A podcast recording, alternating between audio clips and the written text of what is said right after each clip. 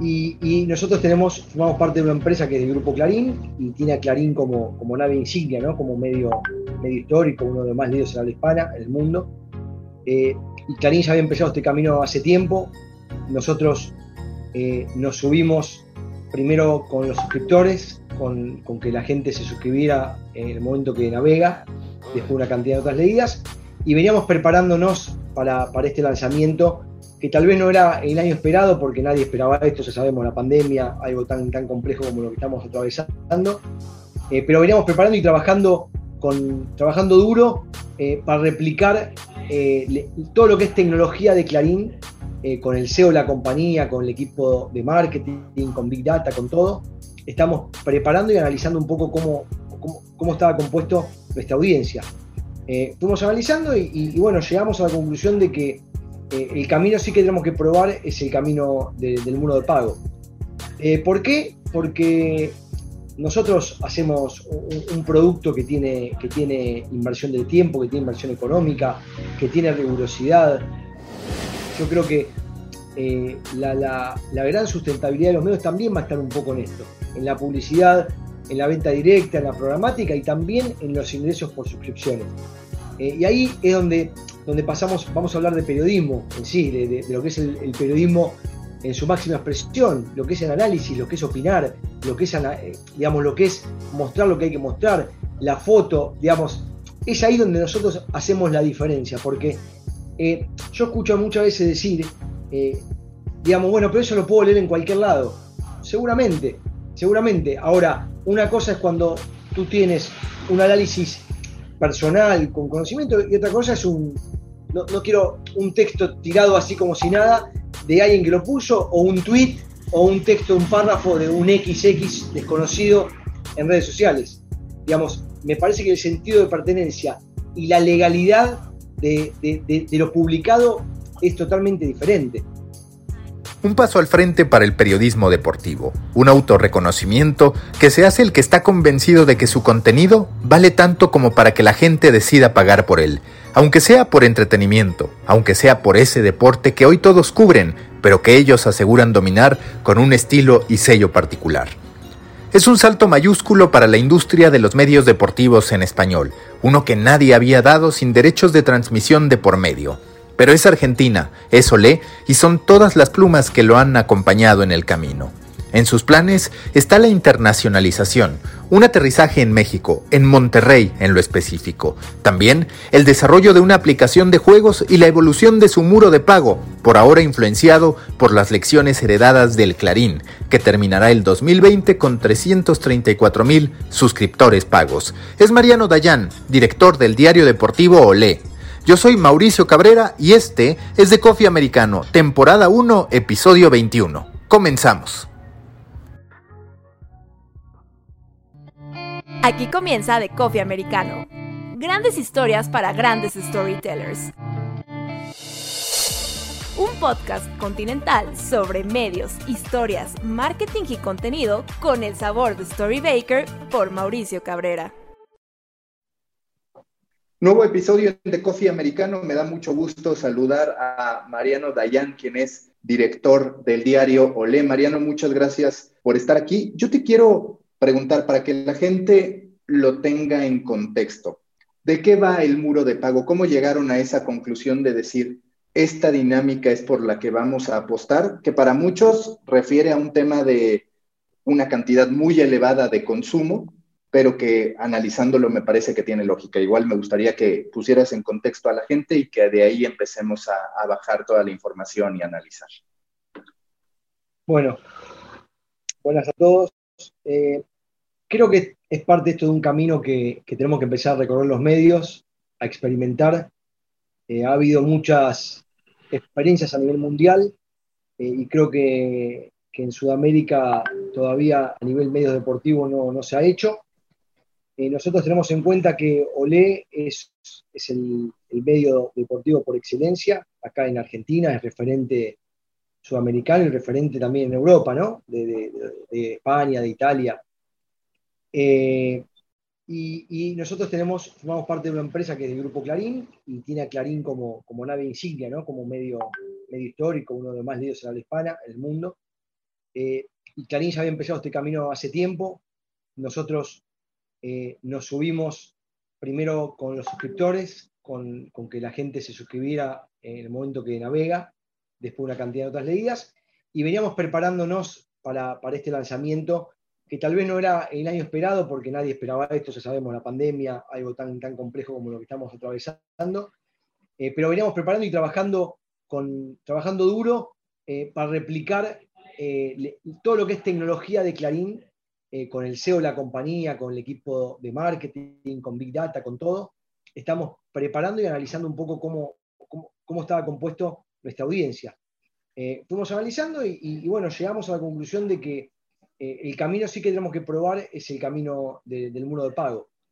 Eh, ¿Por qué? Porque nosotros hacemos un, producto que tiene, que tiene inversión de tiempo, que tiene inversión económica, que tiene rigurosidad, que tiene muchas, muchas cosas que no se encuentran en cualquier lado. Esto no, no es como la lluvia o el viento que surgen como si nada, eh, sin un trabajo. Y, bueno, creemos que, lo nuestro es un contenido de valor eh, que no se encuentra en cualquier lado y, que tenemos una audiencia fiel que, eso lo valora. Hay una identificación del público eh, con Olé, el mismo argentinos de nuestro país, argentinos que viven en el exterior. Y bueno, hoy no es para todos el muro de pago, eh, pero bueno, es un camino que había que iniciar y que creo que también es un mensaje al mercado de los medios, ¿no? Eh, no estamos siendo disruptivos en lo que es los medios en general, pero sí disruptivos en los medios deportivos, porque mismo eh, uno ve medios europeos como quizás L'Equipe, que tiene un muro de pago, La Gaceta, más poroso.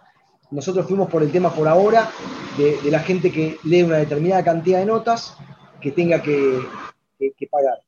Y liberamos algunas secciones como la agenda, que es la agenda del día, de la televisión, de lo que hay, o las estadísticas de fútbol. Eh, creo que iremos aprendiendo con el tiempo, ¿no? En el feedback con la gente, no somos ciegos, digamos, estamos haciendo algo que vamos a ir analizándolo y viendo, porque creo un poco lo que nos enseña eh, todo el tema digital es que acá no hay una cosa es de una forma un día y que otra cosa es de otra forma otro día. Y ninguna está mal, sino que van cambiando los contextos y las condiciones, ¿no? Entonces que que bueno, yo estoy convencido con, un poco con la impronta de, la, empresa, con la impronta del CEO que, le gusta apostar, le gusta tener desafíos, de que es un desafío, un desafío que hay que, hay que, hay que empezar a recorrer. Y bueno, así estamos, como diríamos, en pañales, ¿no?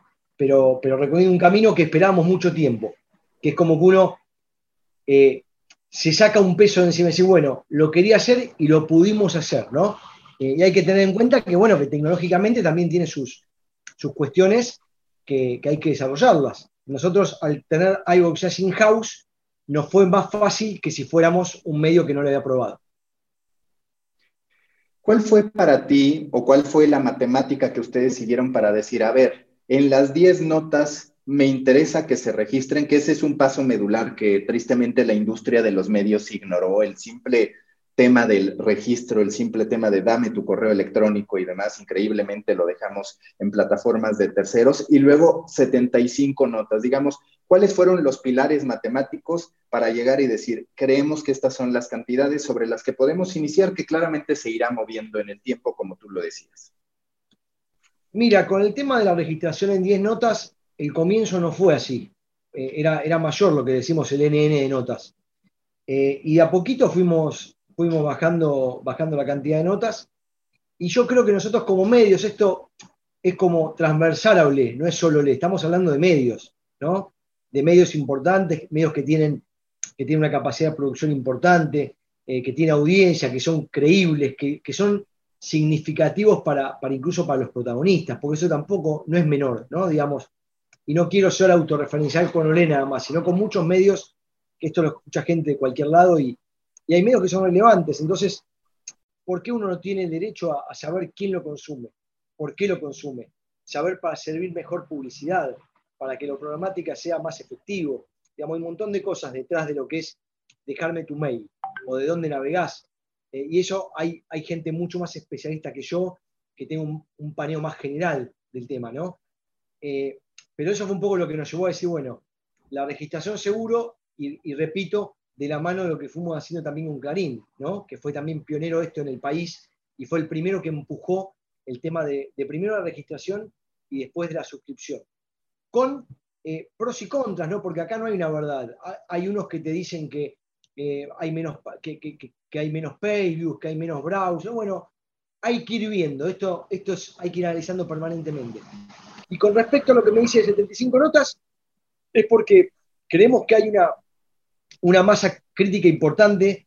Eh, uno de los aspectos que siempre destacó o diferenció de, muchas marcas es la fidelidad, el tiempo de permanencia de la gente en, el sitio. Entonces, eh, eso nos da la pauta, no quiero eh, aventurar algo que no puedo aventurar, de que esa fidelidad nos puede llegar a ayudar para cautivar gente que, que, valora o lee, que lo tiene como algo lúdico, como un entretenimiento, que le gusta. Entonces, teniendo en cuenta las tarifas que hay en el mundo con miles de productos, yo cuando escribí eh, la columna de lanzamiento hablaba de Spotify y de Netflix, pero hay un montón en las cuales uno pone la tarjeta de crédito y paga, y paga y paga para divertirse y para informarse. Eh, hay, digamos, de nichos como científicos, eh, de, biología, hay un montón de, cosas que yo, de, de medicina, y se paga, y no pasa nada, y nadie dice nada. Entonces, ¿por qué nosotros como deporte no podemos ir por ese desafío, porque el, deporte creemos que es un commodity, que lo tiene todo el mundo, que el partido lo ven todos. Bueno, no, nosotros tenemos un know-how, sabemos analizar, sabemos transmitir, sabemos dónde está el título, sabemos dónde está la noticia. No nos podemos equivocar, obviamente, no hablo de una generalidad, no quiero quedar soberbio, pero, pero sí creo que, que, bueno, ese es el desafío, decir, bueno, lo que nosotros tenemos creo que vale.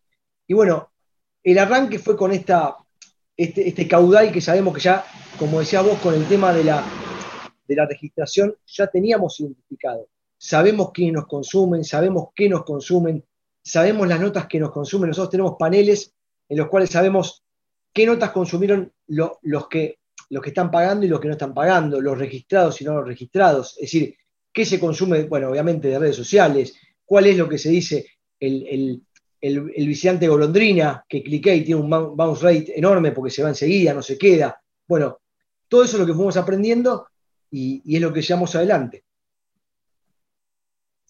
Y este respecto, la cifra de 75, muchos, digamos, en un simple vistazo dicen es muchísimo, eso no va a funcionar, porque casi siempre se sitúan en 10, 20, pero lo cierto es que cuando lo mensualizas, el promedio de notas, pues es por ahí 2.5 más o menos en términos de notas que tendrían que ver al día. ¿Te parece que en este monto ayuda la naturaleza del deporte de los partidos, por poner un ejemplo, que al final siempre son un paquete de historias, siempre es, claro, está la crónica, pero además hay una serie de elementos relacionados que te hacen ver que sobre grandes sucesos el consumo no se concentra en una nota, sino que hay, digamos, todo un universo de contenidos derivados, como para decir, claro, 75 en realidad no es tanto para un legacy media deportivo, por llamarlo de alguna manera.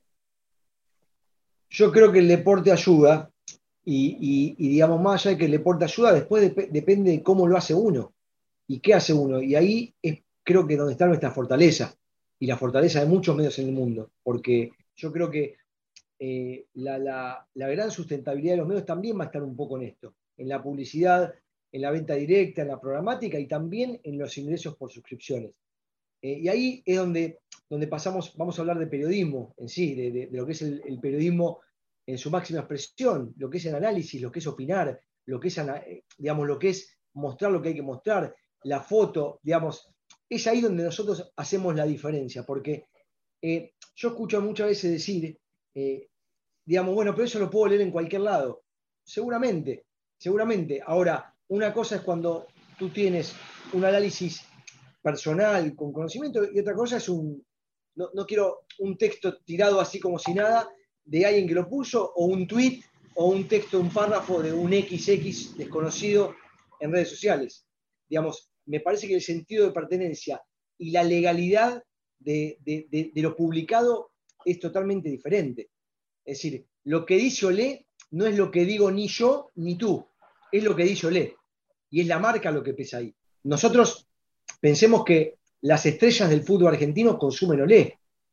Es decir, los que viven en el exterior, los Messi, los Dybala los Mascherano en otros tiempos, los jugadores de selección, no, el Cholo Simeone, consumen Olé. Es decir, consumen redes sociales, pero consumen Olé, le dan valor a lo que dice Olé. Entonces yo creo que esa es una de las grandes fortalezas que tenemos y que vamos a seguir teniendo por mucho tiempo más eh, los medios que los medios que podemos decir medios tradicionales.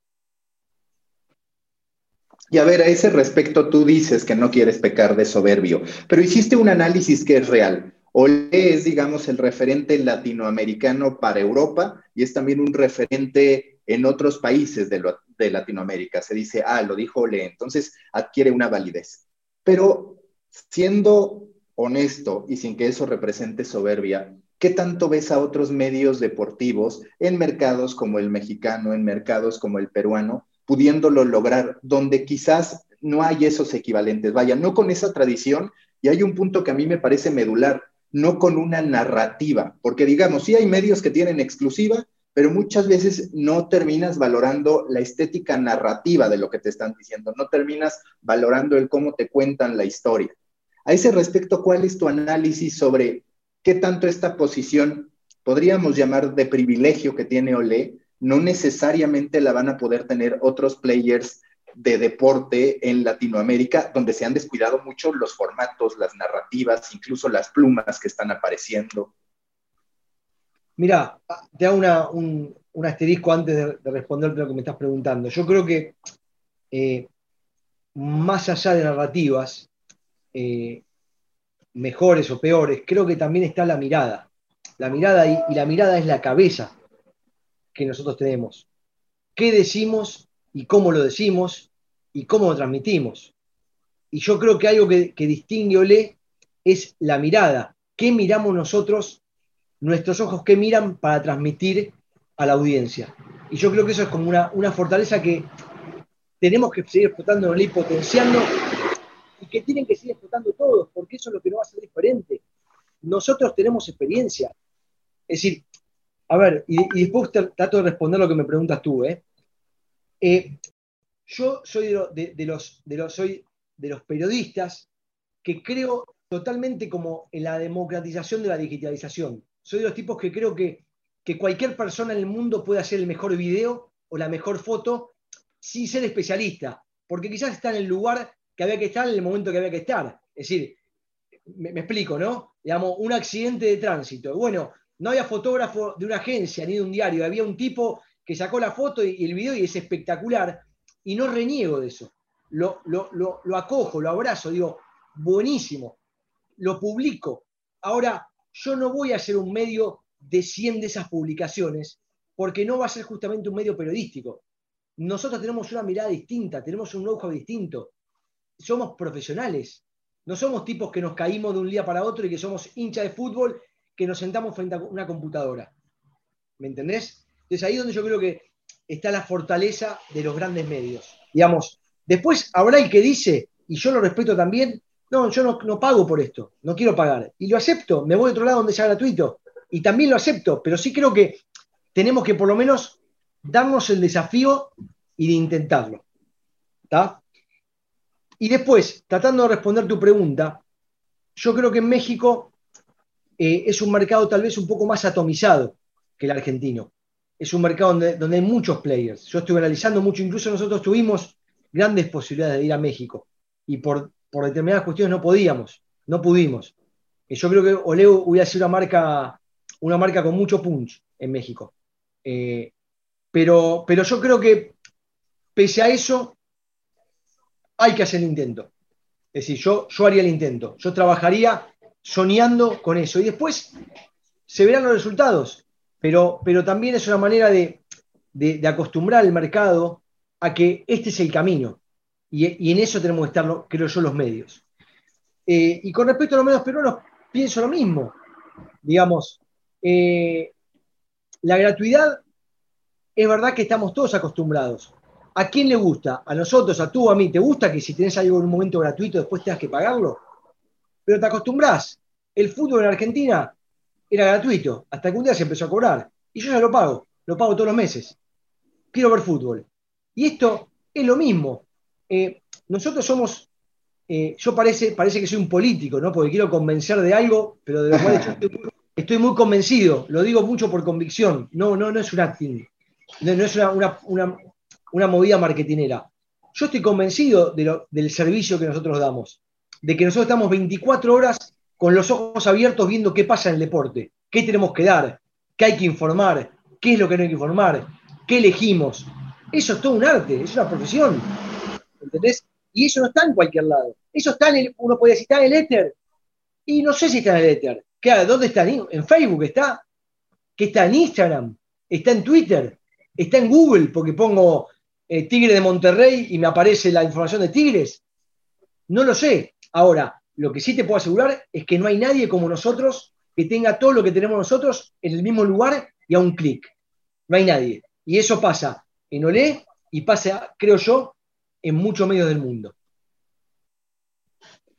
¿Cómo lograste, cómo trabajaron para que de verdad la calidad del producto impreso se mantuviera en digital? Porque lo que terminó ocurriendo en muchísimos de los casos con grandes diarios deportivos es que de pronto tú veías el producto estelar en el impreso y sentías que lo digital era un vertedero, digamos, donde estaban los becarios, donde estaban los estudiantes trabajando y no había esta omninarrativa, que es como me gusta llamarle a, oye, estás consumiendo el mismo producto. ¿Cuáles dirías que fueron claves para ti en ese sentido, para que se lograra y para que hoy exista este aprecio de decir, claro, es que Olé sigue siendo Olé, independientemente de las plataformas? Bueno, un trabajo muy a conciencia, ¿no? Digamos que, tampoco quiero ser como, como me dijiste tú, eh, mentiroso, digamos, costó, no es fácil porque eh, lamentablemente aún eh, hay gente que, cree esta diferencia entre papel y digital como si fuera que, digital es un, medio de comunicación de menor nivel o de, donde la narrativa no es tan rica, por alguna manera, ¿no? Y yo creo que hay que, hay que diferenciar de alguna manera estadios, ¿no? una cosa es una nota hecha cinco minutos después, vamos a poner algo, ¿no? De que termine un evento, y yo no te, no te voy a pedir ahí la mejor nota escrita. Ahora sí te voy a pedir que tenga, que tenga una buena nota, que tenga una, buena foto, que tenga los videos que tiene que tener, que esté bien, bien tagueada, que sea clara, digamos. Y, una es la nota que te voy a pedir quizás tres horas después, que, esté más rica, más como podríamos decir en el viejo papel, si nos gusta un poco el término. Eh, yo creo que eh, cuando hablamos de muro de pago, justamente hablamos de eso, de rigurosidad y de calidad. Si tú no tienes rigurosidad y calidad, estás listo. Entonces, me parece que nunca más eh, exacto decir, no, digital es calidad, porque si no te quedas afuera. Ahora, también te hablo de la limitación. Convengamos que el contenido que cualquier medio, y no voy a hablar solo de Olé, cualquier medio publica todos los días, es infinitamente superior al de un diario habitual. ¿no? Digamos, se publican muchas más notas y, notas que incluso son mucho más complejas porque tienen contenido audiovisual, tienen, tienen cuestiones de SEO que hay que acomodar, digamos, que son más trabajosas en algún sentido, ¿no? Eh, pero estoy convencido de que lo, que lo que nos va a mantener como marcas es la calidad. Si nosotros no tenemos calidad, nos vamos, nos vamos para afuera. Nos vamos para afuera. Entonces nosotros tenemos que tratar. A ver, eh, yo siempre digo, yo quiero en Olé las entrevistas, quiero las historias de vida. Después quiero la noticia, el gol, el blooper, el viral. Pero a mí me hace, yo quiero contenido distintivo. Quiero que la gente lea historias. Si yo tengo la historia eh, de, digo, voy a decir cualquier cosa, eh, de, de André Guignac, el de, Tigres, que, no sé, cómo empezó a hablar mexicano y que ahora es un mexicano más y no sé, bla, bla, y que es interesante. Yo la quiero. Después vamos a analizar si tuvo, si tuvo las métricas fueron buenas y si le oyó mucho, no sé, pero yo lo quiero. Yo quiero eso no le. Quiero entrevistas, quiero investigaciones, quiero quiero recrear historias, pero no solo recreándolas, sino contando, yendo a fuentes, y bueno, ¿cómo era? Quiero, si hablamos de Maradona, eh, por ejemplo, te voy a dar un ejemplo. Perdón que estoy como en un storming, ¿no? Y a veces me, voy un poco. No, dale, dale. Hicimos para mí un producto, como diríamos, de la hostia, eh, el diccionario maradoniano, el cumpleaños de Maradona. El diccionario maradoniano con todas el ABC de Maradona, con sus frases históricas y la gente con la que estuvo relacionado.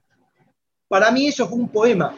Y no me importa, no es que no me importa, no es mi prioridad si tuvo éxito o no tuvo éxito. Yo quiero eso para Olé. Quiero esa creatividad. Entonces quiero, se le escapó la tortuga, me cortaron las piernas, eh, Segurole La Habana, eh, los clubes donde jugó, eh, sus parejas, sus hijos, los médicos que lo atendieron, eh, la cocaína, quiero todo, quiero todo. ¿Pero por qué? Porque es parte del valor creativo, es parte del Museo Olé. Para mí es una perla, y se lo dije a los periodistas que lo hicieron.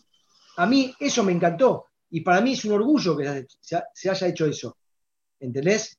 Eh, y ahora más con la muerte de él. Entonces, ahí es donde yo hablo de calidad. Que no podemos ser sonsos, no podemos hacer así, no mirar para los costados. Nosotros vivimos de la audiencia. Vivimos de la audiencia y que nos consuman y que estén tiempo, eh, que estén tiempo leyendo nuestro sitio. Ya sea en un teléfono, en una tableta, en un, en, una, en, en un iPad, en cualquier tableta, pero tenemos que hacer que la gente nos lea. Nos lea y nos mire, nos lee nos mire. Nos mire es que mire videos, que mire imágenes, que mire infografías. Ya pasamos del concepto del diario, como tú me preguntabas, ¿no? ¿Cómo pasás el concepto de, mantener el olé papel al, al olé digital? Bueno, no nos leen más, ya no nos leen nada más, nos miran también.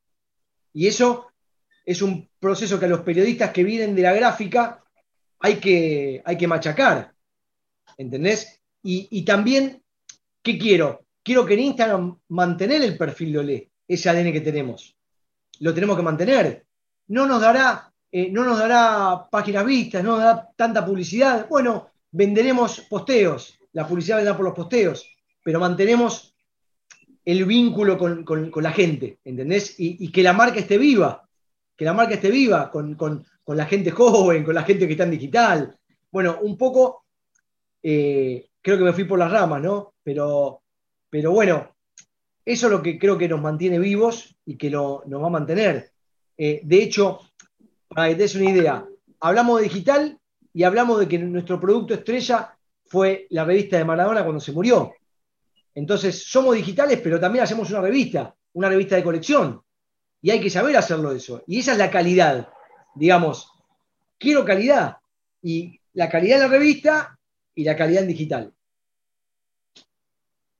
¿Y cuál es para ti ese equilibrio? ¿Cuál es el lugar que hoy tiene lo impreso? Digo, hay muchísima tendencia de hablar lo que tú decías, lo impreso como un coleccionable. Cada vez hay más revistas, muchas de moda, femeninas y demás, que se publican cada cierto tiempo, ya no de manera recurrente, sino cuando hay grandes eventos. ¿Cuál es tu perspectiva sobre el impreso y también en estos momentos en que se combina cómo es trabajar, digamos, en dos tiempos. En los tiempos del impreso donde dices esto es lo que voy a entregar, claramente no hay una dinámica de breaking news, que aparte los breaking news pues cada vez están más comoditizados, y por el otro lado digital, con este flujo, con esta producción mayor de contenido. ¿Cómo se trabaja al interior de un medio con tanto compromiso en términos de marca para que esa calidad pueda mantenerse? Se trabaja tratando de, de convencer a la gente y de explicar digamos, yo creo que siempre lo mejor en cualquier ámbito de la vida, pero más en este tiempo de transformaciones, es explicarle a quienes hacemos Olé cuál es el camino, cómo hay que hacerlo. Y es explicar a la gente que vino más de la gráfica, yo para que entienda, yo estoy desde Olé de que empezó Olé. Es decir, con lo cual nadie me puede decir a mí, eh, pues cabrón, no, vos, tú, tú llegaste acá y querés descubrir el mundo y yo estoy desde que empezó Le. No, yo estoy desde que empezó Le. Yo hice los números ceros de Olé, con lo cual hice, el papel de Olé toda la vida, con lo cual quiero, quiero la marca como, como pocos, digamos, ¿no? Y quiero cultivar la calidad también y la rigurosidad. Y, y explicarle a la gente, al que puede llegar a desconfiar, que, cabrón, el papel tenemos que cuidarlo. Tenemos que hacer entrevistas, tenemos que hacer con una opinión. pero si tenemos que ponerla con una opinión antes en, digital, porque lo amerita, lo vamos a hacer. No tengas miedo, esto es una orden, el camino es este. No, no hay más, no, lo guardo. No, no, no, no hay que. Vamos a decir en equipo lo que guardamos o lo que no guardamos. Pero la gente está ahora, no, no te va a esperar a vos o a ti, no te espera. El que consume no espera. Y yo creo que el diario, me parece que esto no es un estudio de mercado, y lo digo, no, no es algo que tengo como, como yo te dije antes con el muro de pago, que estudiamos, que estudiamos la, la cantidad de notas. Mi opinión es que el diario, mucha, poca gente lee el diario para informarse o para saber qué pasó. ¿Quién no sabe qué pasó al otro día cuando, cuando ve la tapa de un diario? Es una cuestión de hábito, de costumbre, de verlo, de, tomar un café quizás. Eh, entonces, yo creo que a esa persona tenemos que tratar de darle lo mejor, pero sin quitarle a lo otro. Nadie nos va a esperar para la noticia. Si tienes una exclusiva, que es una bomba, tenés que darla. y si tienes una nota, que tenemos que darla. Es decir, yo tengo un ejemplo. Eh, Lewandowski ganó el premio de Best. Bayern Múnich. Sabe de fútbol, un poco. Sí, sí, bastante. Le voy a la América de México, entonces diría que sé bastante de fútbol. Bueno. Eh, hace 10, 15 días tuvimos una entrevista por Zoom como Lewandowski. Para Olé. ¿Qué pasó? Fue muy leída la entrevista. Fue muy leída. Hicimos la tapa del diario además. Es decir, fue muy leída en digital y fue la tapa del periódico. Entonces, ¿qué ganamos? Y para mí ganamos prestigio. ¿Cómo no vamos a ganar prestigio? Tuvimos al jugador elegido como, el mejor jugador del año en Europa. ¿Te parece poco? Para, para nosotros como, como satisfacción. Digo, para dar un ejemplo de lo que me dice de la calidad. Es decir, si Lewandowski habla en, una, en, una, en otro medio y nosotros, porque dice algo muy interesante, lo levantamos y es consumido, perfecto, lo, daremos. Ahora, el prestigio y la rigurosidad y el orgullo va a ser otro. ¿Me explico? Entonces, es una sumatoria de muchos Lewandowskis por decirlo de alguna manera. Es decir, los medios tenemos todos los días, 365 días, no, hay más. No, no, si no sale el diario un día no pasa nada. Digital está todo el día. Entonces, tenemos que hacer muchas de esas cosas para, mantenernos. Es un desafío permanente. No sirve solo el breaking news. El breaking news quizás explota, porque si pasa algo importante la gente te, te va a consumir. Pero también nuestra diferencia es, como decía antes, cómo miramos las cosas. ¿Qué elegimos decir? ¿Cómo lo decimos? Y me parece que ahí está un poco la, la como se dice, el core de cada medio. Yo conozco medios, no voy a decir nombres, pero que están muy enfocados en SEO puntualmente. Su pelea es la del SEO. Y está bien. Para mí está bien. Porque lo importante también es saber a qué jugás y qué buscás. Es decir, yo soy chiquito, soy un poco chico y mira, no voy a competir ni con A, ni con B, ni con C. Bueno, voy por este partido. Perfecto. ¿Cuál es el problema? Pero me parece que cuando me preguntabas al principio, ¿crees que en México y en Perú? Creo que un poco saber a qué jugás. Es decir, acá tenemos eh, muchas veces, yo me enojo con, en charlas gerenciales. Bueno, Leno tiene tanta competencia. ¿Cómo que no? Tengo miles de competencias. Te las, te las puedo nombrar. Tengo Teis Sport, tengo ESPN, tengo Fox Sport, tengo Infobae, tengo La Nación, tengo Clarín, que es del, propio grupo, tengo TE, es decir, tengo un montón. Tengo Marca que vino a Argentina, tengo VAS que vino a Argentina a sacarme deseo. ¿Eso no es competencia? Es muchísima competencia. Pero, pero, ¿eso implica que no me anime al muro de pago? No, porque yo sé cuál es mi valor. Y con esto no soy soberbio de que digo, la va a romper pero vamos bien. Oye, te quiero preguntar, hablando de esto que tú decías de necesito saber a qué juego, ¿qué tanto Olé es un caso que, hablando del contexto latinoamericano, solo se podía dar en Argentina o quizás también en Brasil, que tiene un gran referente? Lo digo porque, por ejemplo, en estadísticas, en análisis de mercado, aquí sí, las propias marcas se sinceran con uno cuando estás del lado de los medios de comunicación y te dicen, es que, a ver, el fútbol en México sí es el deporte nacional, pero en esa granularidad, que sé que tú conoces muy bien México, que estuviste por acá y demás, pues te terminas encontrando con que en realidad un 80% de la afición es por socialización, es por montarse en una fiesta, es por ser parte del entretenimiento quedan solamente ahí un 20% de hardcore fans y si nos vamos, 15% de hardcore fans y solo un 5% a nivel coleccionista. Entonces, el espectro no es tan grande como quizás sí lo es en Argentina, con esta afición devota, entregada al fútbol. Digamos, tú no visualizarías a partir de este contexto un equivalente a Olé de manera natural porque las condiciones no están tan dadas y así lo queremos ver en otros países. No, mira, yo creo que, siempre se le puede encontrar el novio o la novia, como quieras llamarlo, el producto. Eh, no, no me daría por vencido. Mismo he trabajado en un proyecto 11 diarios en Monterrey y, por ejemplo, creo que no hay que hacer un proyecto siempre que sea masivo. Masivo me refiero a, que sea todo México. Y, y un un proyecto, por ejemplo, regiomontano de deportes, yo creo que, en Monterrey se vive el fútbol y más con Tigres y Rayados en los últimos años y el fútbol femenino y todo eso que, que, creo que hay un mercado ahí, hay un fanatismo. Yo he visto, he visto las finales que han jugado, la pasión que hay, que sea con menos violencia que acá y otro fanatismo, puede ser, con menos, menos extremista, pero, pero yo creo que lo hay. A ver, mismo tenemos eh, un club como Chivas, que es transversal a todo México. Permitime, perdón, me meto en un, terreno que no conozco tal detalle como el mío, pero algo sé y corregime si me equivoco, ¿no? Eh, pero, pero bueno, tengo entendido que, Chivas tiene, Chivas y América tienen eh, simpatizantes en todo México, ¿no? Entonces, yo creo que ahí es cuestión a veces de, focalizarse. Y a mí me interesaba mucho, por ejemplo, el, el fenómeno regimontano que, es una, región incluso económicamente poderosa para lo que es México y con clubes que invierten mucho dinero. Y bueno, ahí es un ejemplo en el cual uno podría decir, eh, ¿me pueden pagar acá? ¿Y por qué no? Porque soy un, medio, un medio regimontano que conozco como pocos y quizás medio tiempo no me da eso. O quizás eh, Juan tampoco me lo da, eh, o no me lo da, digo cualquiera, o digo ESPN o Fox. Eh, o los grandes players, por decirlo de alguna manera, ¿no?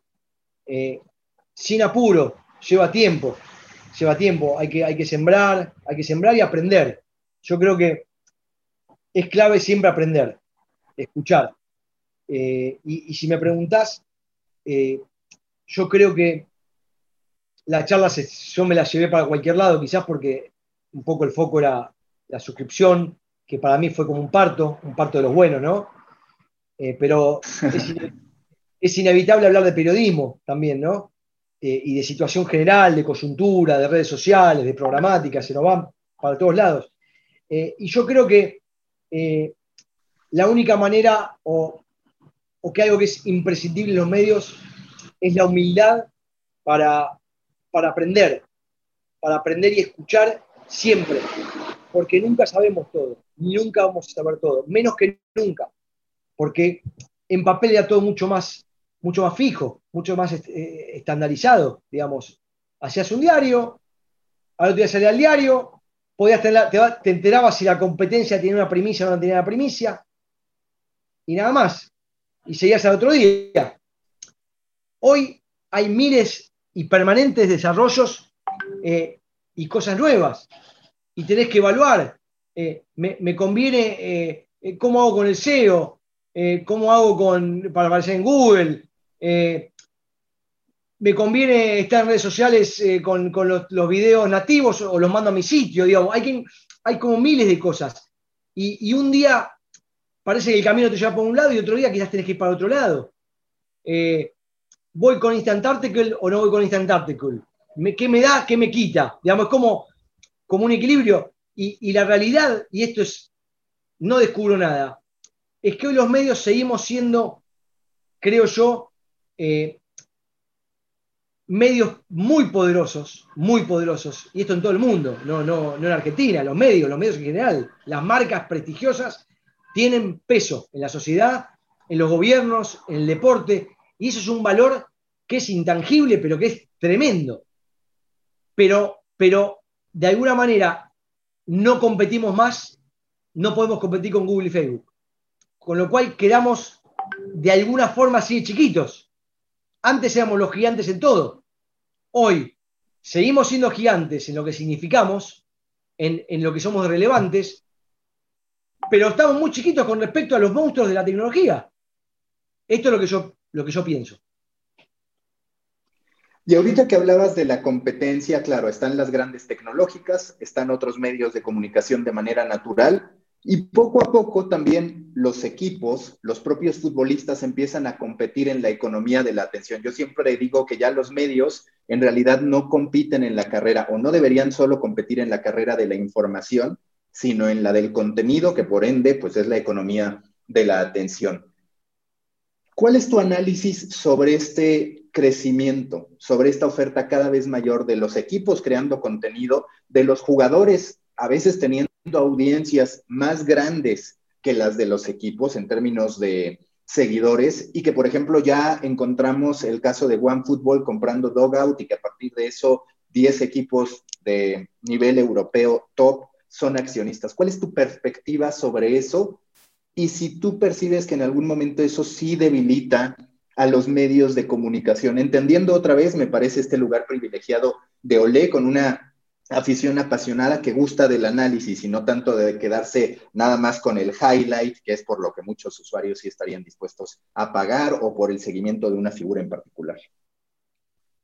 Eh, mira, yo acá pienso que eh, la generación de contenidos tanto de clubes como de celebrities o no celebrities, jugadores, deportistas, es bienvenida. Y te voy a explicar por qué para mí. Porque también los medios sabemos cómo, en algunos casos, no quiero, lo que no quiero quedar soberbio, digamos, ¿no? Es una mirada que tengo sobre, eh, digamos, Cristiano puede postear algo que es interesante y no todo el mundo sigue a Cristiano. Lo siguen muchos, los tenés ahí, los followers, no es muy difícil saberlo. Y ve las interacciones y los comentarios.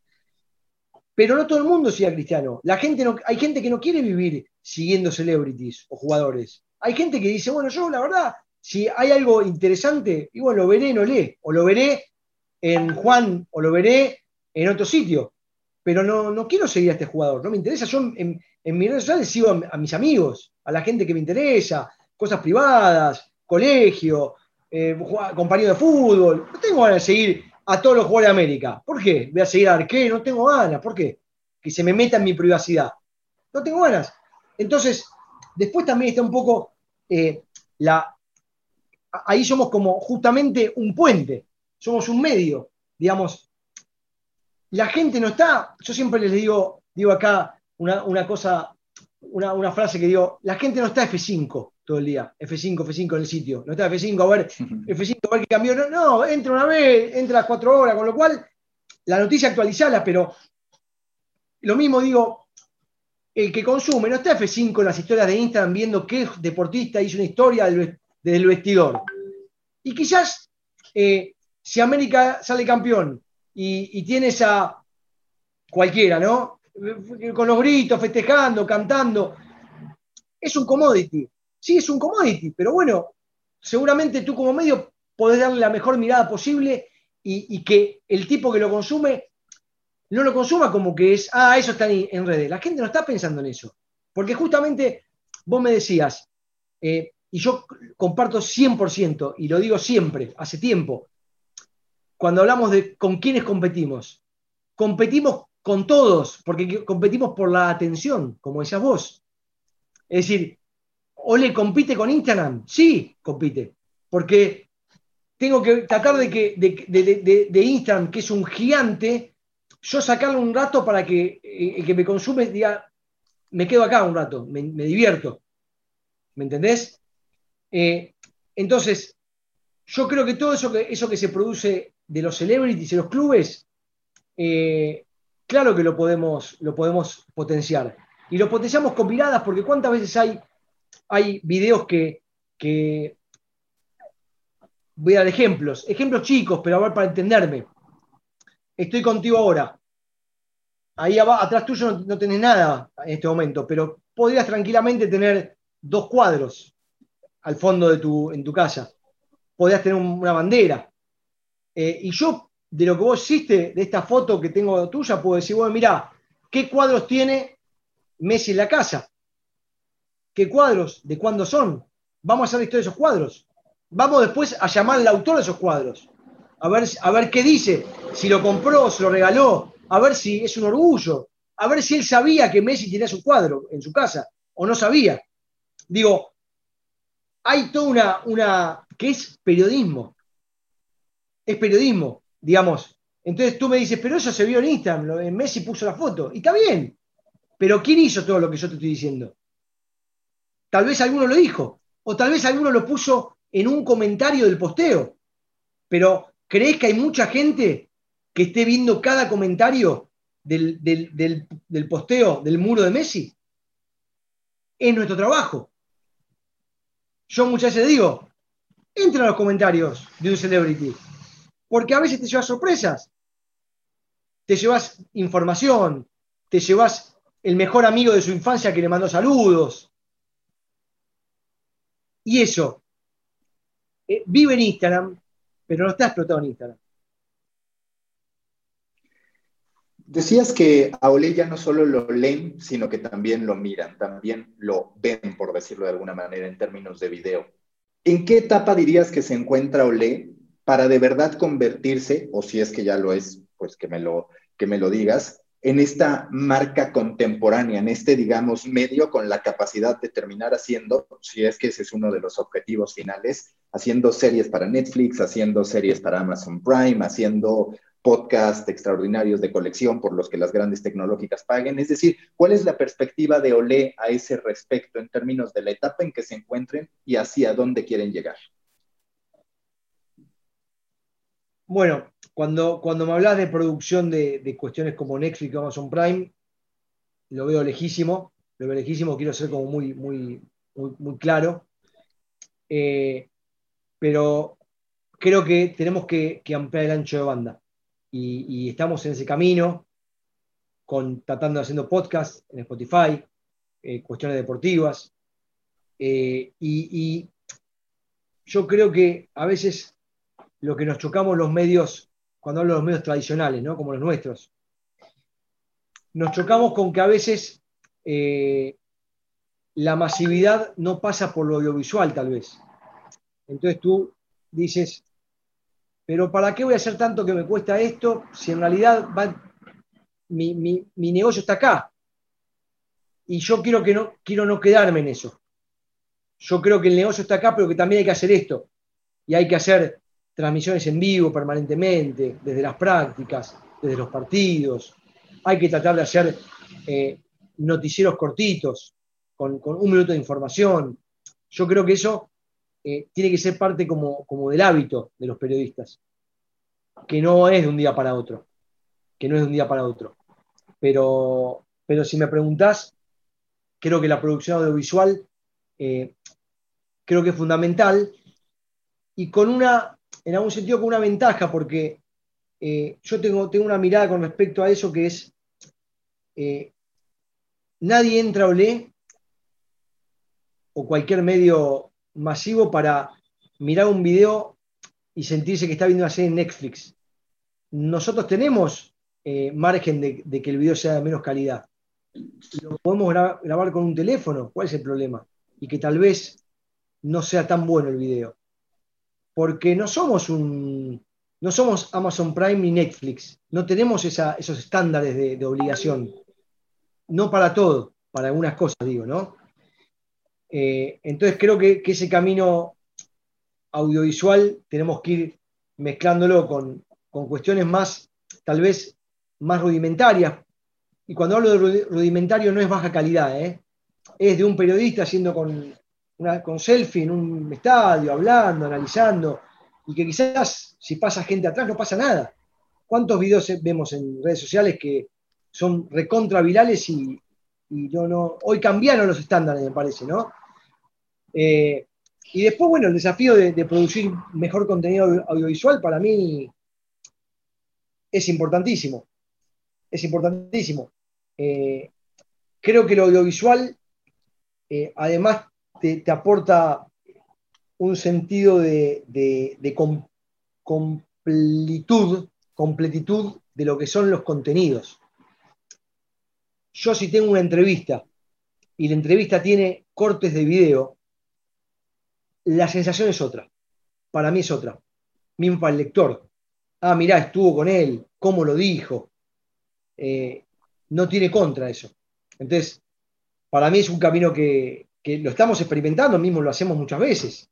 Y eso es lo que nos permitió también un poco la cuarentena, ¿no? La, la, cuarentena, larga duración, ¿no? Pero esto de utilizar el Skype para grabar, el Zoom, de, que la gente aprenda. Eh, hoy, hoy, digamos, por suerte, cualquier deportista sabe usar el Zoom o el Skype. Cualquiera. hoy no es que, uy, tengo que enseñarte, porque no es como hace, como en marzo. Hoy todos. Yo he, hecho entrevistas con jugadores de selección. Por, sí, prende la cámara, pum, habla, el tipo está en la playa y está con el Skype y vos lo grabás. Y la, la cercanía que te da eso es, es tremenda. Este tema de la internacionalización, hace rato hablabas que en su momento estuvo el proyecto de México, claramente ha sido un año complicado. Vemos a AS, por ejemplo, posicionándose bien en Comscore, que yo siempre le cuestiono a Tomás de Cos y he sido muy abierto con él de, a ver, una cosa, y claro, él también está consciente, una cosa es lo que dice Comscore un poco como tú lo decías, y otra el hecho de que en la calle pues nadie habla o no se habla mucho para no sonar despectivo, de que AS México es... Eh, uno de los dos sitios más visitados de México. ¿Cuál es tu perspectiva respecto a una potencial expansión por parte de Olé? Ese, digamos, sería el primer punto. Y el segundo, ¿qué opinas de estas marcas que desde la distancia pretenden llegar a conquistar otros mercados? No que lo estén haciendo bien o mal, sino más bien de la estrategia general, por así decirlo, del valor agregado y del potencial que podrían llegar a tener para de pronto ya no depender de la publicidad programática, que es básicamente de lo que hoy dependen, es decir, la venta directa no es de sus fuertes cuando se expanden. ¿Cuál es tu opinión a ese respecto? Mira, eh, bueno, con Tomás es un amigo. Eh, nosotros tuvimos hace, creo que en junio fue, una charla de exposición en la UAN con el trabajo que, habíamos hecho durante la pandemia. Habló Vicente Jiménez, el, director de AS, y hablé yo un poco, bueno, cada uno hizo su presentación, ¿no? su explicación ante, la gente. Eh, y yo creo que acá no hay una fórmula sola, Eh, y, ahí pasa un poco por, saber a qué jugás y a qué querés jugar. Eh, sabiendo cuál es la, limitación de cada uno, ¿no? Entonces, el que juega al juego del SEO, en muchos casos, juega a sumar browsers en principio. Y tiene que, ser consciente de eso. Ahora, si después puede dar el paso subsiguiente, no sabemos. Es un primer paso, es válido. Yo valoro muchísimo lo que hicieron ellos. Y se lo digo, porque muchas veces, eh, así como se no es que se desprestigia, pero se minimiza. Ah, bueno, lo hicieron porque trabajaron bien en SEO. Está bien. Y es un valor que tenés. ¿Cómo que no? ¿Por qué, no lo hiciste tú? ¿Es tan fácil es? No, hay que saber cómo se trabaja en SEO. Educar a los periodistas, tener tecnología, pero parece que, si fue como si fuera, como si fuera que, ah, es una, voy a decir una boludez. No, no es una boludez, tiene, tiene un valor. Ahora, es así, pero después, ojo con el discurso. Ojo con el discurso. Como dices tú, somos líderes en, en México. Pará, ¿Qué es liderazgo? Liderazgo es un número que es un número frío que no sabe analizar nada, que, no, que, el que lee 50 notas es el mismo que lee una. Eso es líder. Si llamas líder a eso, ok. O líder es reconocimiento, impronta, eh, relevancia. Bueno, no hay fórmulas, cada uno tiene su libro. Pero sí lo que te digo es que para mí me parece recontra admirable lo de, la, colonización entre comillas. Eh, yo lo quiero hacer con Olé, nosotros tenemos que con Olé ampliar mercados, lo hacemos por ahora con redes sociales, que es lo más, tal vez lo más, hoy el camino más rápido, ¿no? Y menos costoso. Pero, pero creo que, hay que hacerlo. Yo creo que lo ha hecho Clarín con un montón de lectura del exterior, muchísima, ayudado por las redes sociales. Pero cuando digo eso, ayudado por redes sociales, no lo digo despectivamente. Digo, no, saben a qué juegan. Y, decir, bueno, ¿qué jugadores, qué players tengo para, para, jugar? Bueno, tengo, hoy tengo esto. Tengo un jugador, un defensor que marca bien pero que no sabe atacar. Tengo un número 10 que, que no corre. Tengo un delantero que cierra muchos goles. Bueno, con eso es lo que puedo hacer. Pero, pero sabés lo que haces. Entonces, cuando me preguntás sobre la expansión, sí, yo, a mí me parece, me parece perfecto. Yo soy, digamos, eh, me parece que es un, paso que, que supo leerlo muy bien. Eh, mismo lo hizo en, México. Eh, lo que no, bueno, lo que no comparto es eso como del liderazgo, ¿no? Eso es algo que, me parece, me parece, te diría como que, y lo digo con, respeto y con, con, el afecto y con el valor del trabajo que hacen, ¿eh? es como un fake. ¿No? Porque es como, mm, no es estar así, ¿no? Digamos, eh, depende de con qué lupa lo mires, ¿no? No sé si me explico. Sí, sí, al final de cuentas no es lo mismo cantidad de visitas que repercusión, que trascendencia y, y demás, que creo que es el punto en el que todos coincidimos, que viene un poco también de un, pues de una manera que las marcas encontraron para decir estos son en los que debo invertir en muchos casos, ¿no? Sobre todo a través de la venta de display, ahora ha cambiado mucho con la venta directa y demás, pero bueno, ¿y, tú para cuándo percibirías, si es que tienen planes, que Olé pueda iniciar esta expansión o hacer esta expansión hacia, hacia otros mercados, entendiendo que hoy, pues de manera natural, hay gente desde México que visita Olé, que hay gente de Colombia, gente de España y demás. Yo creo que el año que viene tenemos que dar el primer paso. Estuvimos cerca, eh, para que la gente sepa. Estuvimos muy cerca. Eh, y creo que el proyecto de Monterrey era un proyecto que calaba bien. O como se dice, jalaba. Jalaba bien. Eh, quedó ahí, quedó stand-by. Pero creo que es un, no sé por qué, pero, pero que conozco mucho DF, conozco mucho México, y, la manera en que, los regiomontanos viven el fútbol, quizás me van a odiar los de DF, ¿no? Pero, pero digamos, es bastante parecida a la de acá, quizás a la de Rosario, que tiene a Newell's Central, porque está todo concentrado, la mayor parte de la gente está ahí en Monterrey, y, ahí es la rivalidad, ¿no? Eh, me lo contaba el turco Mohamed, me lo contaba el Tuca Ferretti. Eh, creo que, hay que dar el paso. Lo, vamos, estoy seguro, convencido de que lo vamos a dar y no estoy convencido del resultado. Digo, no, no, no, digo, ahí, como digo siempre, no tenemos garantía de nada, hay que probarlo. Eh, pero yo creo que, como te decía antes, creo que lo que nos puede hacer diferentes es la calidad. Es, tener entrevistas que no, que no tengan otros. Hay que visualizar qué es lo que no dan los otros y qué es lo que damos. O tal vez hay que decir, voy a dedicarme a lo viral, porque no me interesa la visita de calidad. Y es válido también. ¿Por qué no? Si a fin de mes ves que recaudaste algo por ese contenido viral, ¿quién te va a cuestionar algo? Ahora, posiblemente el visitante ni sabe que me leyó.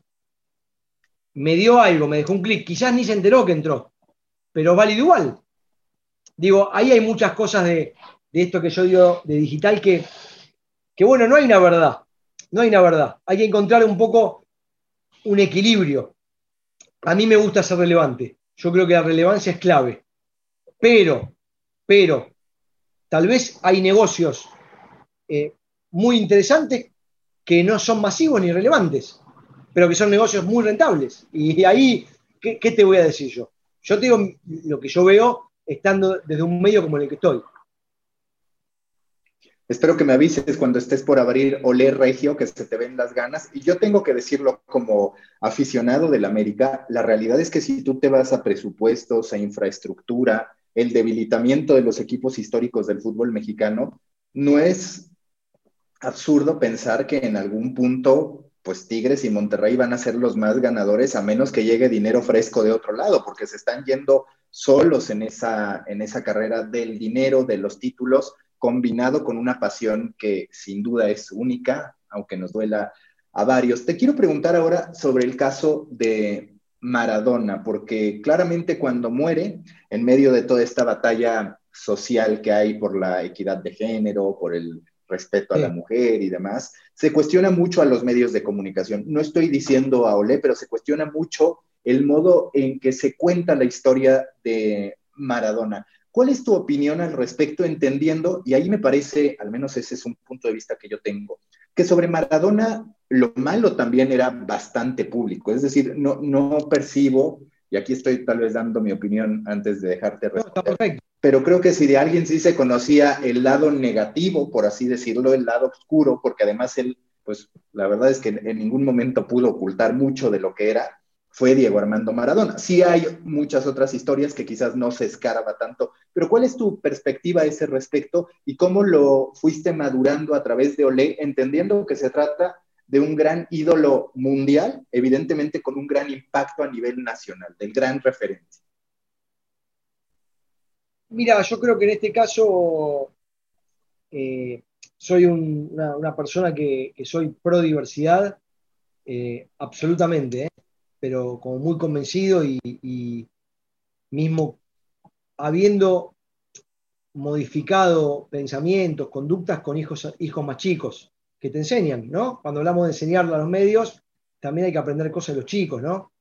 Y, en Argentina y en Buenos Aires principalmente hay, hay movidas muy fuertes culturales con respecto a esto de la diversidad, de la aceptación, de, los géneros, y, yo comulgo totalmente con eso.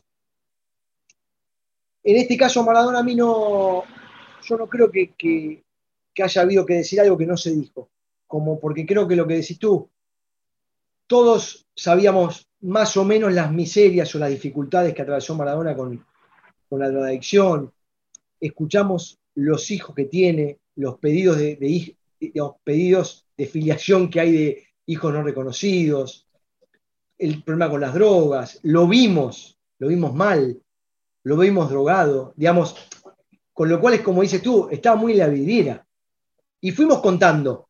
Entonces yo creo que nada de lo que, nada de lo que, de lo malo que haya hecho él, eh, si tuvo, es que tuvo, eh, ha tenido, incluso hay frases célebres suyas que son un poco peyorativas o, eh, que no son correctas, ¿no? Como cuando dijo, eh, la tenés adentro, no sé, digo, cuestiones muy, que son un poco violentas, que no, son de lo que uno diría, ¿no? Pero, pero creo que él fue lo deportivo. Es decir, Maradona fue lo que fue por cómo jugó al fútbol.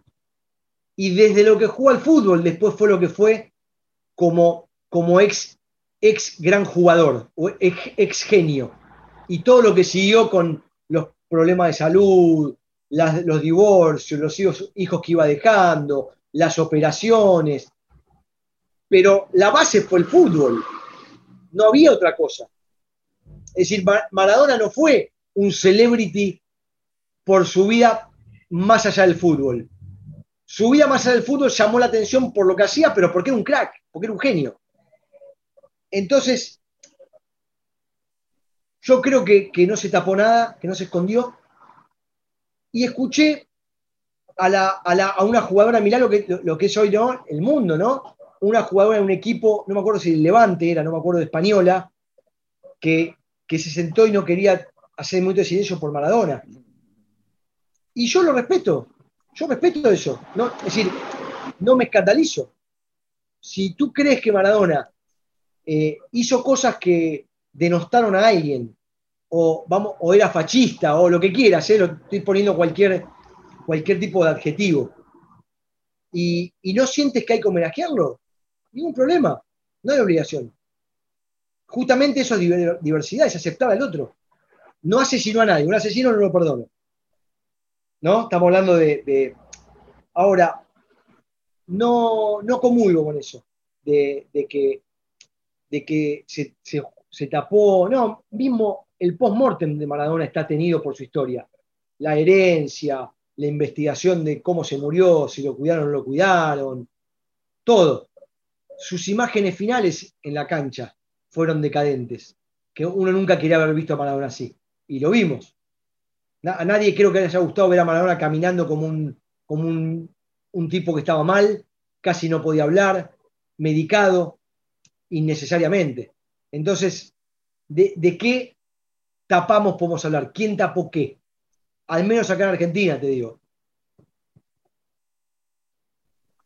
¿Dirías que va bien el fútbol, pasándome un poquito a tu perspectiva como periodista y como aficionado? ¿Cómo está la industria del fútbol? Cada vez vemos más, y esto quizás pues también está muy acotado al país, pero una ruptura, digamos que antes toda la narrativa del fútbol se construía por días, tú tenías un encuentro con el futbolista a la hora del partido, algunas estampas que ellos te regalaban en conferencias de prensa, en entrevistas con medios. En cambio, ahora es muy sencillo verlos desvinculándose del resultado que para muchos aficionados es una tragedia, pero para ellos la vida sigue, a veces con, para algunos aficionados, un descaro, decir, bueno, es que no parece que perdió, no parece que lo eliminaron.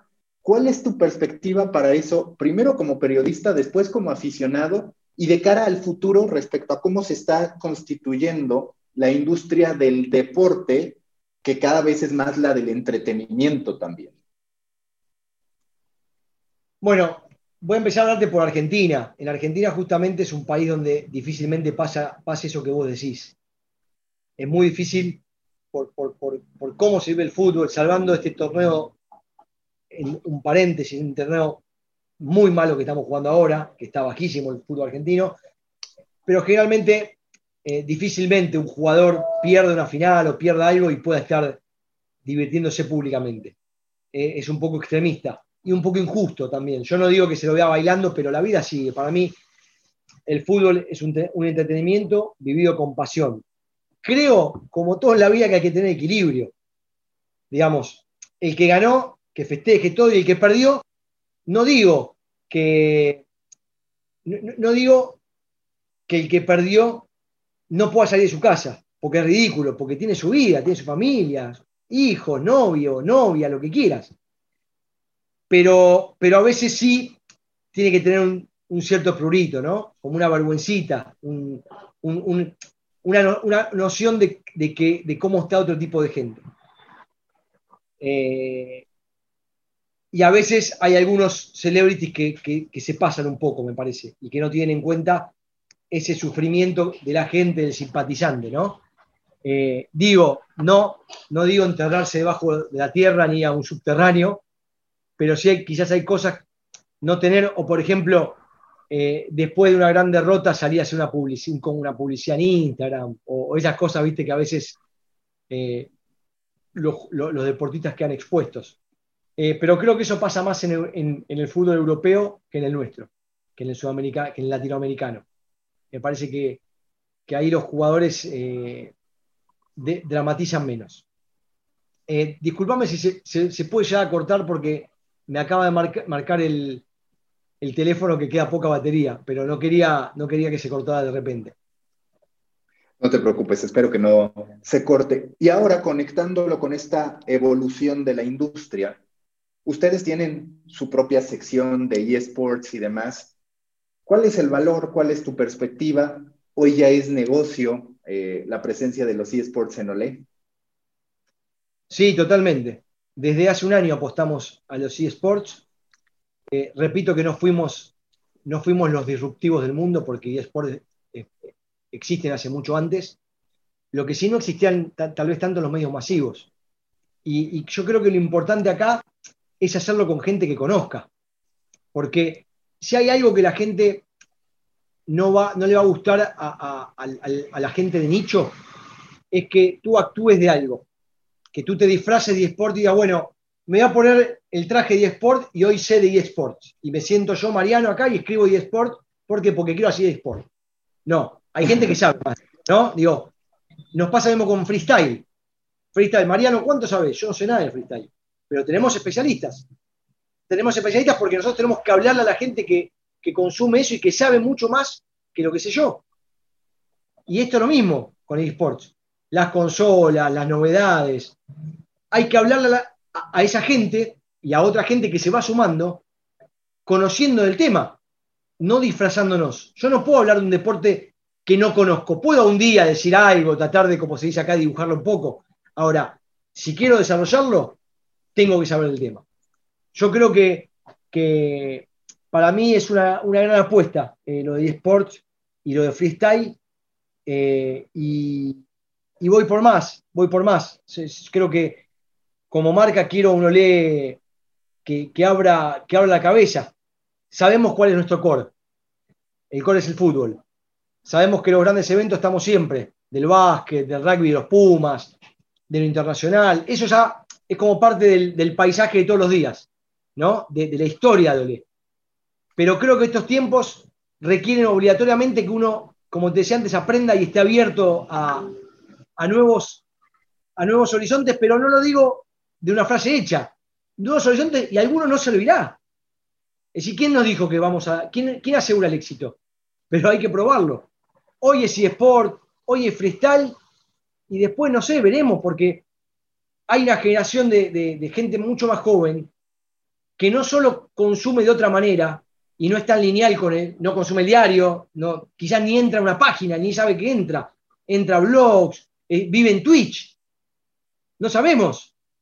Yo no sé de eso. Es decir, sé lo mínimo, pero hay gente que sabe más, que es de otra edad. Entonces tenemos que tratar de que estos medios que somos masivos, tradicionales, de escuelas viejas que ya nos ayornamos y dimos el salto a lo digital, y que estamos en TikTok y jugamos en Instagram y jugamos en Facebook, demos ese paso de, convivir con gente más joven y que no es el periodista que conocías o, no, quizás no es periodista tampoco, es un, influencer, no sé cómo quieras llamarlo, no sé qué es, pero alguien que, pueda comunicar algo que se consuma y que sea interesante y que sepa. ¿Entendés? Eh, por eso digo, sacarse un poco los estereotipos de, encima que, viste cuando yo te hablaba de los videos que, no, el video tiene que ser de todo de calidad y tiene que tener la apertura. No, ¿por qué? Si la gente consume todo, hace videos buenos y también algunos que no está tan bueno. Podemos tener un, integrante de Olé que, que haga videos y se siente. No, no, un, un, Instagram no lo hace eso. Un, tipo de YouTube y, que, y decimos, mirá qué bueno, mirá y si lo hace un medio masivo, pero mirá, no es como el periodista de otros tiempos. No, no quiero eso. Si yo necesito conectarme con, la gente que viene de abajo, además. Necesito alimentar lo que tengo y necesito buscar y escarbar en otros lados. Parece que hago un poco de teatro, ¿no? Para ir finalizando, ¿qué significa que les ha ido bien desde que implementaron este muro de suscripción? Significa eh, puntualmente la, certeza de que hay gente que está dispuesta a, a pagar para consumir olé. Digamos, la, ya es una certeza. Lo que, lo que no sabíamos cómo iba a ser, ya sabemos que puede ser. Ya sabemos que, que fue un gran salto. Ya sabemos que no hubo quejas. Ya sabemos que el mercado lo sabe. Ya sabemos que en España lo saben los medios. Ya sabemos que Latinoamérica lo saben los medios. Ya sabemos que nos puede acompañar más. Sabemos que somos punta de lanza y que tenemos que aprender y escuchar y analizar. No nos vamos a quedar con esto. Es el primer paso y creo que era un primer paso que fue eh, importantísimo. Es como un lanzamiento. ¿Viste cuando lanzás algo que esperabas durante mucho tiempo? Eh, y, sacarte la careta y hablarle, digo, cuando escribía, somos Olé y las cosas tenemos que ser como son.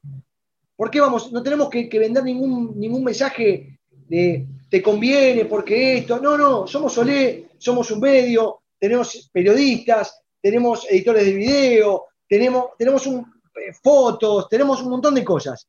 Y para eso requiere que cobremos. y que hagamos un periodismo lo mejor posible, de calidad, de contactos, de rigurosidad. Bueno, todo eso tiene un valor para nosotros. Tuvieras que recomendar un libro, un documental, algo que a ti te haya transformado la visión o haya construido mucha de tu visión sobre cómo dirigir un medio como Le, sobre tu día a día en el periodismo deportivo, ¿cuál sería? No, te mentiría. Te mentiría, es como cuando te preguntan quién es tu ídolo o tu jugador modelo. No, no, no tengo. Creo que, que primero motorizado por la pasión, por el periodismo, motorizado por la pasión. Soy un tipo que me, apasiona todo lo, que es la información, la, rigurosidad, la, el, el tener todo, el tener las cosas como hay que tenerlas, y que no siempre sale así, ¿eh? No, lo digo como que olés todo así, pero el camino. Eh, y, el escuchar mucho, el aprender, el aprender y meterme en el negocio. Es decir, viste como yo te hablaba de, abrir olé, de como te decía, bueno, freestyle y sport, y no sé qué más estamos ahora haciendo, eh, que te lo voy a hacer llegar cuando lo sacamos. Estamos haciendo una aplicación de juegos, de lo que sabés, una aplicación eh, de estos tiempos, una aplicación que no es una trivia, con premios, eh, por, temáticas, una aplicación que va separado, no va en OLE, no, no va a estar en el ecosistema OLE, pero vamos a hacerla. Eh, es abrirse, es probar. Tenemos los resultados, con una aplicación de resultados que resultados en vivo. No estoy vendiendo, te estoy contando un poco cuál es mi visión. Eh, los resultados, para mí era un sueño cuando era chico. A tener un lugar, mira qué bueno, donde vos puedas ir todos los partidos de fútbol, los goles, las formaciones, las estadísticas. Bueno, hoy lo tengo, lo tengo Solé, tengo los resultados. Eh, y, es haber sobrepasado el rol periodístico, tratar de tener una visión de negocio eh, y aprender y escuchar, escuchar y, saber que a veces no sabes y aceptarlo. Escuchar, a veces hay que tener, hay que tener coraje para en un lugar decir, bueno, yo acá no me meto porque voy a escuchar primero de esto y voy a aprender, voy a tratar de capitalizarlo. Es decir, hoy lo que yo aprendí de SEO, hace unos años no lo sabía. Hoy lo que sé, lo que sé de tecnología, no lo sabía. Hoy lo que sé de negocio, no lo sabía. Es rodearte, es escuchar, es no creer que tenés siempre la posta, como si acá, retroalimentarse. Porque en definitiva, el que, el que, el que ejecuta es uno. Esto de, de las fórmulas, te doy mi fórmula, me la copias. Si los secretos no están solo en cómo. Si a mí Tomás de CODEA me dice, no, porque nuestro secreto pues, es el CEO y hemos hecho, me lo va a contar todo. Claro, pero ¿cómo lo imito? Dependerá de mí. Entonces yo te puedo contar todo, yo te puedo abrir todo como lo hacemos, cómo trabajamos. Pero después ese sentimiento, cómo, cómo, uno lo, lo transmite, cómo lo ejecuta. Yo te puedo dar el teléfono de, de Guardiola, te lo consigo. Después decime si puedes hablar, hablar con Guardiola. Seguramente el que conoce a Guardiola lo va a llamar y lo va a atender y va a hablar y ese tipo me va el teléfono Guardiola a mí, yo le voy a llamar y me va a decir que no, no quiero hablar y te corto. Con lo cual, el teléfono no me sirve para nada. Hay más allá de un teléfono. No sé si, el ejemplo es un poco claro o no. Muy bien, muy bien. La verdad, muy con la narrativa de Olé, entonces funciona bastante bien. Gracias, Mariano. Busca la próxima semana un nuevo episodio cargado con grandes historias continentales, endulzado con acento latinoamericano y narrado por grandes storytellers. De Coffee Americano, un podcast de storytellers para storytellers.